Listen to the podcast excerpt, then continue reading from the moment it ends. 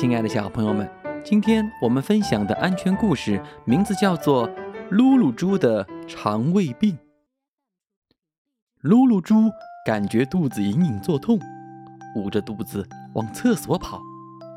在厕所里，噜噜猪稀里哗啦的拉了好一阵稀便便，紧接着，呃，他感到一阵恶心，开始呕吐起来。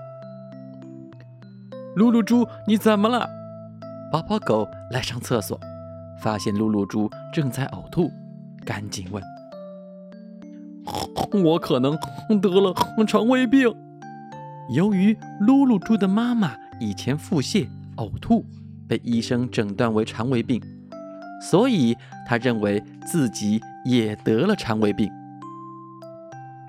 那你赶快去看医生吧，宝宝狗说。我休息一会儿就好了。露露猪害怕打针吃药，不愿看医生，他决定忍一忍。包包狗没办法，只好先将露露猪扶进教室。包包狗刚要离开，露露猪身子一歪，从座位上倒了下去。大家快来呀！露露猪昏倒了。包包狗吓得叫起来。山羊老师闻讯赶来，他见情况紧急，赶紧将噜噜猪送到森林医院。大象大夫给噜噜猪仔细的做了一番检查，发现它食物中毒了。经过催吐、输液治疗之后，噜噜猪的情况得到了好转。噜噜猪回到学校后，他怎么想也想不明白，都是在学校食堂吃的午饭。吃的东西都一样，为什么大家没事，就他一个人中毒了呢？除了和大家一起吃的午饭之外，你还吃过其他东西吗？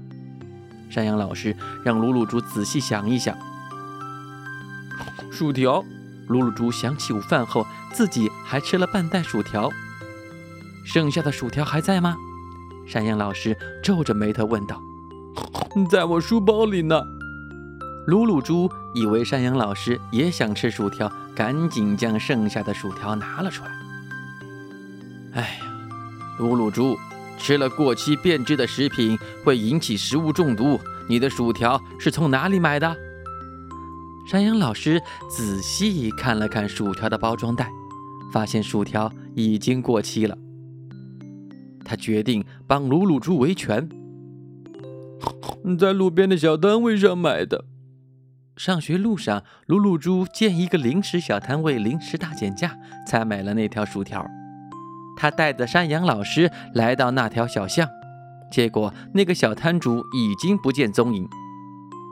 买东西最好要去正规的商店，尤其是食品，要看清楚生产日期，不要随便吃小摊位上买的食品。